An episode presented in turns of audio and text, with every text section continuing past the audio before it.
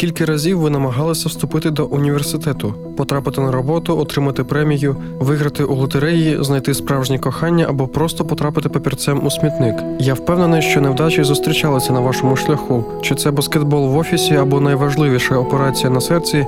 Мені завжди було цікаво, хто керує удачею. Хто вирішує, чиє життя буде успішним, а чиє краще було забути? Де справедливість, коли у когось у дворі три басейни, а у когось немає води, щоб навіть напитися? Хто керує нашою долею? Тема сьогоднішньої програми Гірка половинка.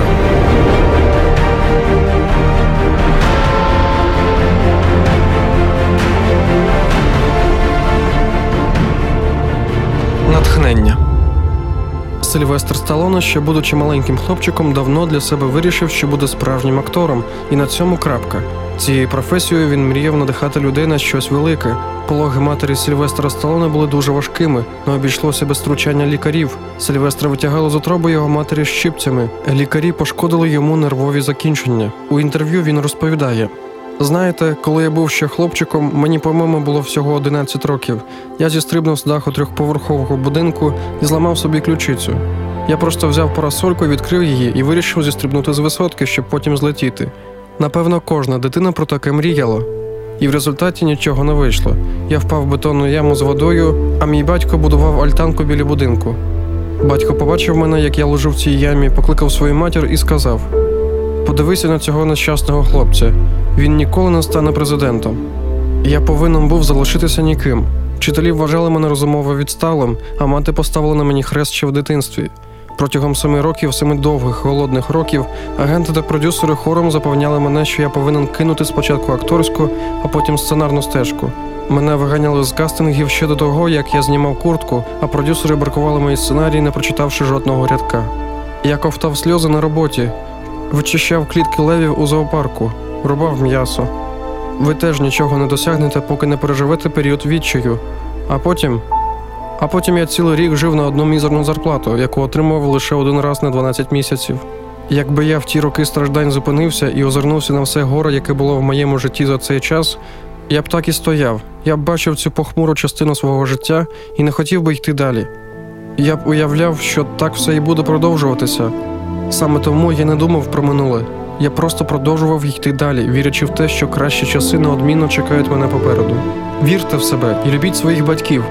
Якщо вони вас не цінують, то це ще один привід вважати, що попереду буде лише краще.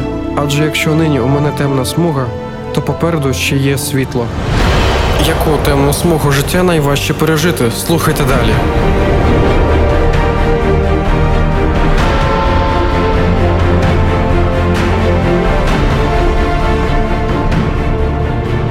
Натхнення. Реклама. Коли виникає питання про дружбу, стосунки, життєві цінності, кількість підручників, де можна знайти відповіді, значно поступається кількості питань, що виникають. Вісім безкоштовних уроків Формула життя це унікальний курс із психології відносин та ствердження твоєї особистості в цьому світі. Для більш детальної інформації дзвони за безкоштовним номером 0800 30 20 20 або заходь на сайт hope.ua, де ти зможеш знайти відповіді на всі найважливіші запитання. Реклама. Тема сьогоднішньої програми Гірка половинка.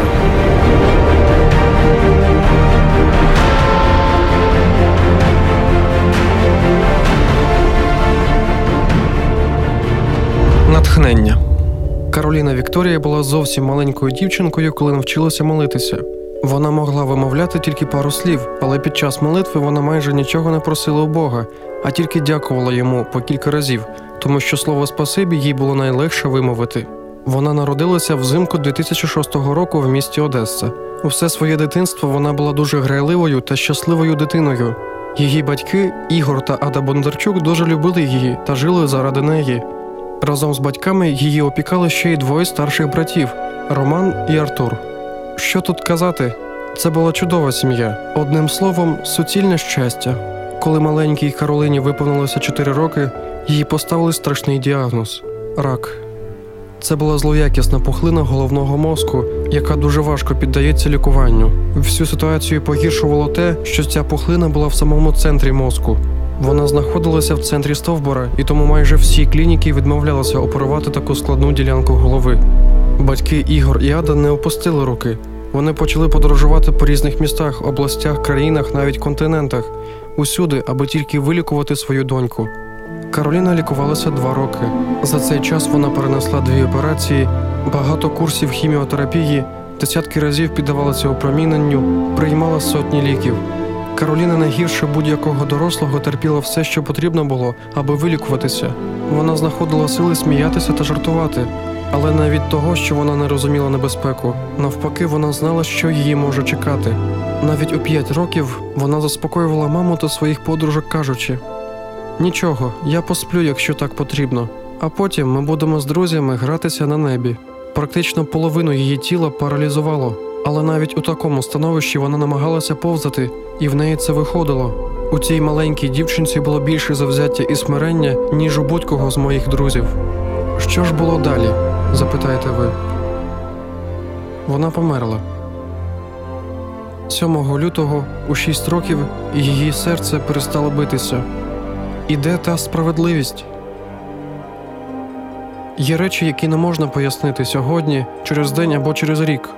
Навіть маленька Кароліна розуміла це. Я знав і бачив, що вона це розуміє. Кароліна була моєю сестрою. Я ще пам'ятаю останній день, коли її бачив, але я не вважаю, що вона була. Вона і є моя сестра. І буде нею, коли ми зустрінемося з нею на небесах. Я щиро в це вірю. До речі, у мене з'явилася ще одна сестра Софійка. Мої батьки вирішили взяти дівчинку з дитячого будинку, щоб подарувати ще одній дитині щасливе життя. Їй всього 4 роки, і вона так само ревно молиться і дякує Богові за все, що в неї є. Софія, приходячи на цвинтар, запитує у мами, коли вже Бог прийде і розбудить Кароліну, ми будемо з нею гратися. За своє коротке життя моя сестра показала мені величезний приклад справжньої віри. Ще багато людей отримало надію завдяки Кароліні. Маленька Софія отримала новий будинок, де її люблю я, мій брат Роман, мої батьки та, звісно, Бог. Батьки навіть хочуть взяти ще одну дівчинку, щоб дати ще одній дитині нове щасливе життя з Богом. Чудеса, чи не так? Не падайте духом, не впадайте у відчай. Кожен смуток приховує за собою велику радість на величезній мапі нашого життя. Головне це дивитися на її правильну половину.